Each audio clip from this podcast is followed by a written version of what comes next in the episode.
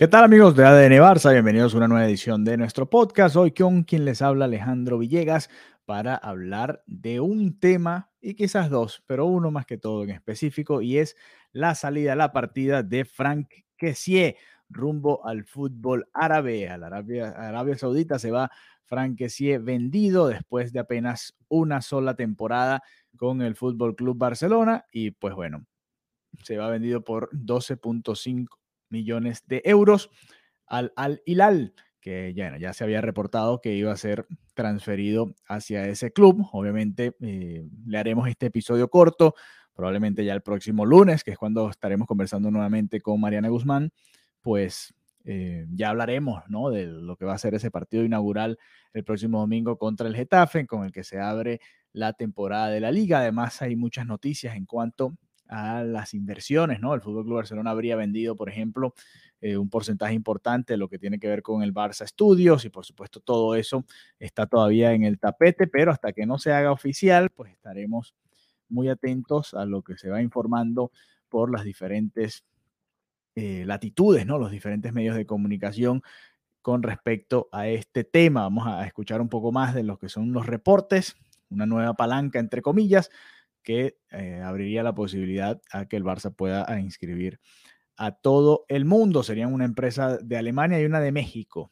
Las que estaban en guerra, al parecer habría ganado la mexicana y habrían comprado el 49.5% de eh, Barça Studios, ¿no? Vamos a ver qué sucede de aquí a allá, ¿no? Pero este episodio tiene más que ver con el, el momento, ¿no? En el que se da la venta de Franquesie y también a este episodio quiero agregarle la, eh, los comentarios post partido de Xavi Hernández con respecto a la situación de Ansu Fati. Pero bueno, antes de entrar en Ansu Fati, quiero hablar sobre Franquesie y quiero leer el comunicado que escribió el Fútbol Club Barcelona, que publicó el Fútbol Club Barcelona en su página web.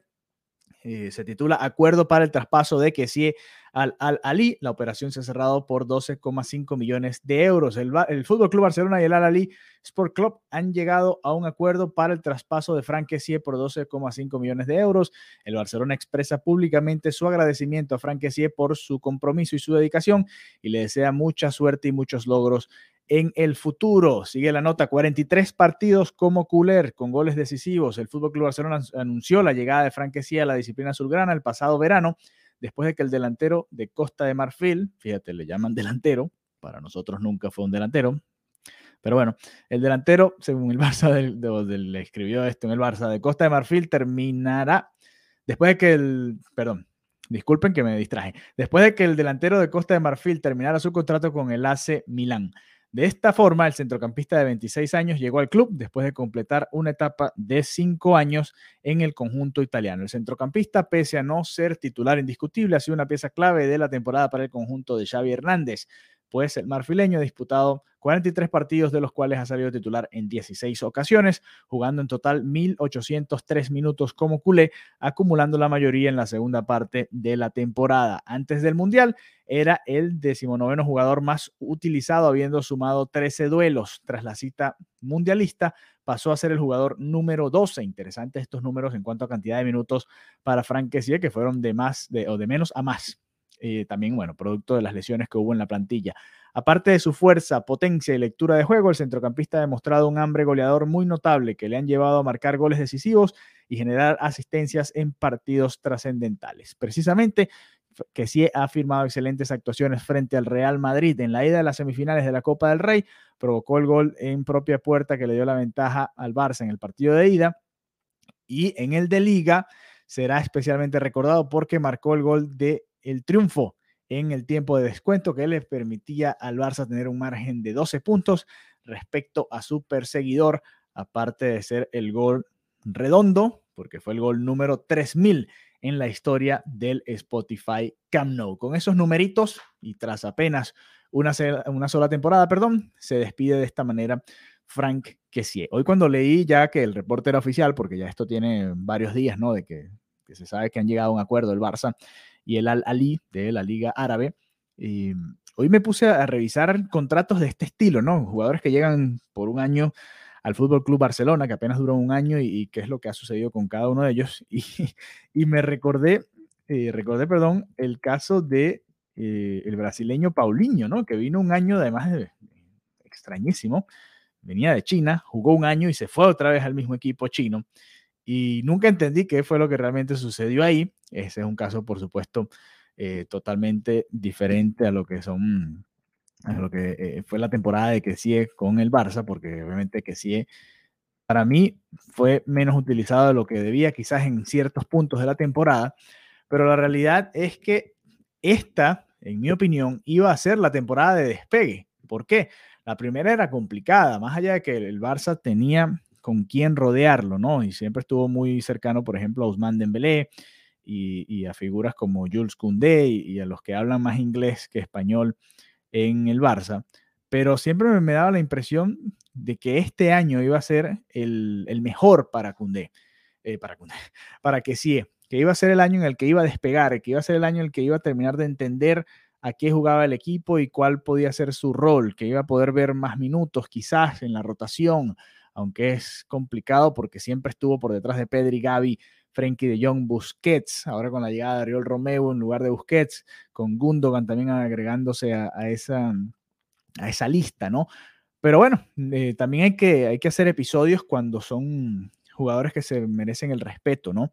Y creo que, que para mí el señor Frank sí es uno de ellos. Se merece el respeto y, y hay que decirlo, ¿no? Porque muchas veces lo dejamos pasar, lo dejamos colar, pero hay situaciones totalmente diferentes. Hay momentos en los que el, el propio jugador, aunque sea sin querer, o el agente, alguien hace algún tipo de movimiento, alguien hace algún tipo de gesto, alguien hace que se genere cierta expectativa negativa, se genere cierta aura negativa en el grupo, se genere cierto run run en la prensa. Con Frank sí no podemos decir nada de eso y creo que hay que valorarlo y hay que respetarlo y hay que darle la mano y agradecerle lo que ha hecho este año que estuvo con el Barça, además deja dinero, que es importante en esta situación crítica, muy crítica en la que está el Barça. A veces hay gente que se le olvida lo, lo crítica que es la situación económica eh, financiera del Fútbol Club Barcelona. Y Frank sí ayudó, así sea un poco lo que sea, ayudó en ese sentido también, además de, por supuesto, haber aportado en lo deportivo, que es lo primordial. Ese golazo, ese gol contra el Real Madrid en los minutos de descuento, por supuesto, muy importantes el gol del 1 a 0 y después estuvo muy involucrado en la jugada, casi termina el 0-2 allá en el Bernabéu, que lamentablemente le, termina golpeando a, a Ansu Fati en una pierna y, y, bueno, no termina de entrar, pero que sí era, tenía en sus pies para marcar el 2-0 y al final no se pudo lograr. Pero en fin, me voy con, con el respeto, creo que que sí se merece todo el respeto del mundo. Eh, yo tenía mucha más expectativa con él en el Barça, pero pensé que a partir de esta temporada iba a tener más, oportunidades. Ha sido difícil porque mucha gente critica a Xavi de que no rota tanto, pero es que el nivel en el que ha estado Gaby, en el que ha estado Pedri, cuando está De Jong también, los que lo han visto, lo, lo hemos visto nosotros acá, su desarrollo pasó de ser uno de los posibles vendibles a ser un indiscutible en la plantilla y cuidado si no el mejor, ¿no? El más consistente de todos en todas las áreas del medio campo. Así que bueno, nos despedimos de Frank Kessie con el agradecimiento de todos los culés por esos momentos importantes, por esa celebración, llevándose la mano a la frente como el presidente, esos momentos con no solamente ese gol que pudo hacer conjunto a Aubameyang en el Gamper el año pasado, sino bueno, después cuando le tocaba hacerlo solo, pues ya no estaba presente el de Gabón. Así que bueno, eh, un abrazo a la distancia del señor Frank que se merece nuestro respeto con todo lo que ha venido viviendo y que ojalá le pueda ir muy bien ahora por allá en Arabia Saudita. Ahora viene el caso de Ansu Fati, aquí es donde eh, hay que hacer un poquito las diferencias, por supuesto son situaciones totalmente distintas, totalmente aisladas y, diferentes, porque Frank llegó fichado, lo pidió expresamente Xavi y, fue un fichaje del entrenador y de la junta directiva para reforzar a una plantilla que ya estaba ensamblada, pero que necesitaba muchos refuerzos, mientras que Ansu Fati es un jugador producto de la cantera, ¿no? De la masía. Es un jugador que tiene ya años subiendo desde las inferiores, que llegó, que deslumbró, que llegó a ser el mejor jugador del mes de la liga y que después, bueno, las lesiones lamentablemente han frenado ese desarrollo, que han frenado ese crecimiento, que llegó a ser titular aún estando Lionel Messi y Luis Suárez en el 11 titular del Barça, para que tengan una idea. Así que para los que vengan a decir es que hay mucho talento hoy en día, es que está Lewandowski, estaba Dembélé, estaba Rafinha. Ansu Fati fue titular con Lionel Messi y Luis Suárez. Olvídense, no va a tener una dupla más complicada que esa para poder superar o tener que o que tengan que ponerlo al lado de ellos, ¿no?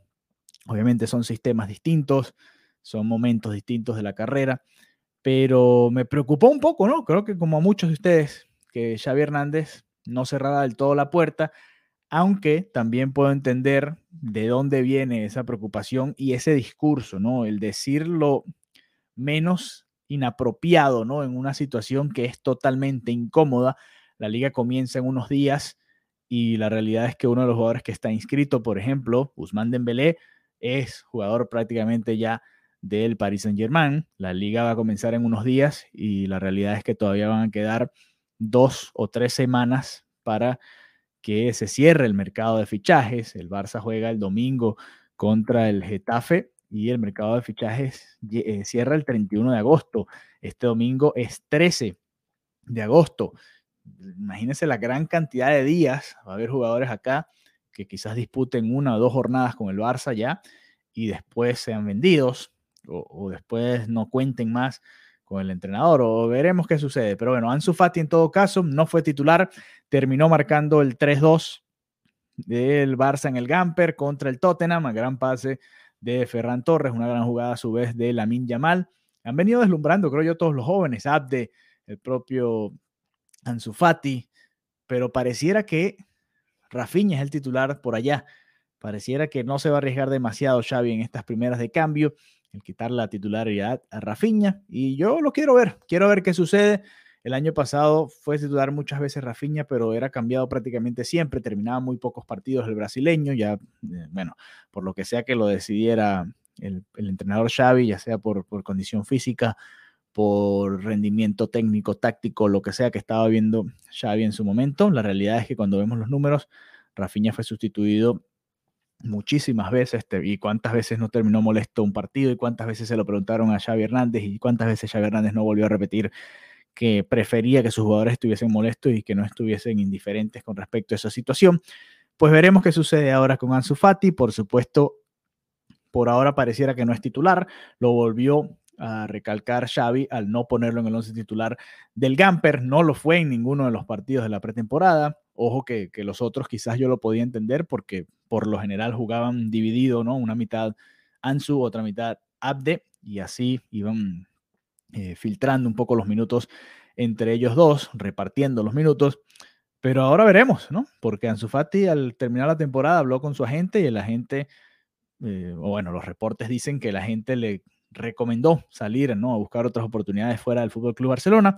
Ansu Fati se ha enfrascado en que quiere ganarse la oportunidad, ganarse el puesto. ¿Y por qué no? Es que si lo piensas, fue titular con Messi Suárez. Lo voy a repetir cuantas veces haga falta. ¿Por qué no podría hacerlo ahora con estos jugadores que están presentes en el Fútbol Club Barcelona? Que creo que ninguno está al nivel de esa dupla histórica para el Barça. Y bueno, ahora veremos qué sucede con Ansu Fati. Comienza una nueva temporada, falta poco y bueno, van dándose más y más reportes, más y más situaciones en el mercado de fichajes, el mercado de las ilusiones, el mercado de las fantasías, como le hemos denominado acá en ADN Barça Podcast. Y bueno, vamos a ver qué va sucediendo en los próximos días. Gracias por habernos acompañado en esta edición especial, este comentario adicional de la actualidad del Fútbol Club Barcelona. Un adiós a Frank y un a ver qué sucede con Ansu Fati, al que ojalá podamos ver eh, nuevamente con el Barça esta temporada. Yo lo colocaba en nuestra cuenta de Twitter, arroba Barzapod. Más, más Ansu